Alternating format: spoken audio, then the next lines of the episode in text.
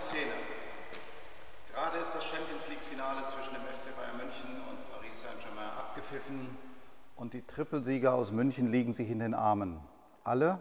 Nein, einer nicht. David Alaba. Er geht auf den brasilianischen Weltstar Neymar, der bei Paris unter Vertrag ist, zu und nimmt ihn in den Arm. Nicht ein einfaches auf die Schulter klopfen, so nach dem Motto, wird schon wieder, vielleicht nächstes Jahr. Nein, minutenlang liegen sie sich in den Armen. Und das, was nicht durch Worte auszudrücken ist, wird sichtbar. Der eine tröstet den anderen.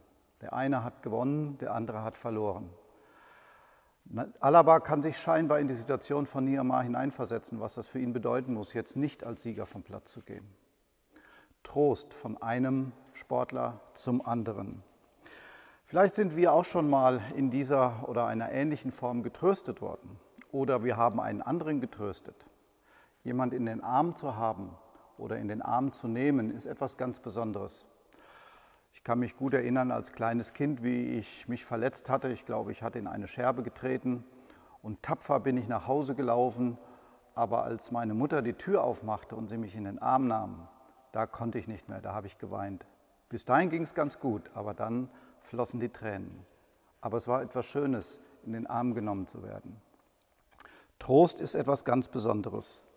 Von Freunden, vielleicht von Sportkameraden getröstet zu werden, ist auch etwas Besonderes. Aber es gibt viele andere Situationen in unserem Leben, wo wir wirklich Trost brauchen.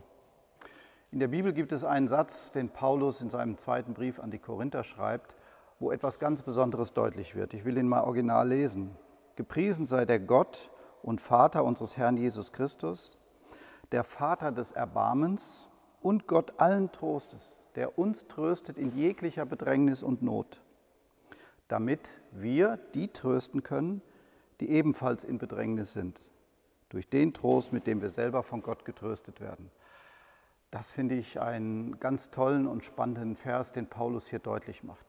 Gott ist der Vater allen Trostes. Er weiß wirklich, was Trost bedeutet und was er anderen bedeutet. Und er ist der, der wirklich trösten kann.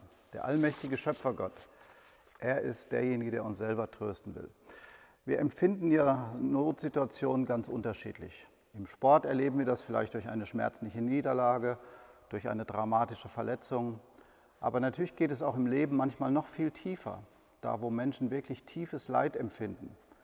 In unserem Umfeld bei SAS haben wir das in diesem Jahr auch erlebt, dass Menschen durch tiefes Leid gehen. Und manchmal fehlen uns die Worte. Wir merken, wir kommen gar nicht durch und uns fehlen auch die Worte dafür, wie wir trösten könnten. Und doch ist es etwas Besonderes, jemandem Trost zuzusprechen und zu wissen, Gott ist derjenige, der wirklich tröstet. Interessant finde ich, dass Paulus hier betont, auf der einen Seite empfangen wir von Gott selbst diesen Trost, von dem allmächtigen Schöpfergott, den wir aber Vater nennen dürfen. Das betont Paulus in diesem Vers. Wir dürfen Papa sagen, so wie ich meine Mutter damals oder meine Mutter mich getröstet hat, darf ich zu meinem Vater gehen und er sagt, ich tröste dich, ich helfe dir. Ich ermutige dich, sagen andere Bibelübersetzungen. Und Paulus macht deutlich, das ist schon das eine große Geschenk. Das andere ist aber, dass es bewirkt, dass wir in die Lage kommen, auch anderen Trost zu spenden, anderen etwas weiterzugeben, so wie David Alaba es für Nehemiah getan hat. Und was für eine eindrückliche Szene, dass einige Minuten später nach der Siegerehrung David Alaba durch sein T-Shirt bezeugt, meine Kraft liegt in Jesus. Ich mache das nicht von mir aus. Ich bekomme die Kraft von jemand anderen, aber ich gebe sie weiter an meine Mitspieler oder auch an meine Gegenspieler. Das finde ich ermutigend für uns im Sport. Egal wie die Situation ist, ob es eine scheinbar kleine Niederlage ist oder etwas Großes, der Schmerz ist irgendwie gleich als Sportler, wenn man verloren hat, wenn man verletzt ist, wenn man vielleicht einen gravierenden Fehler gemacht hat, wie man das auch im Sport erlebt, den man bereut.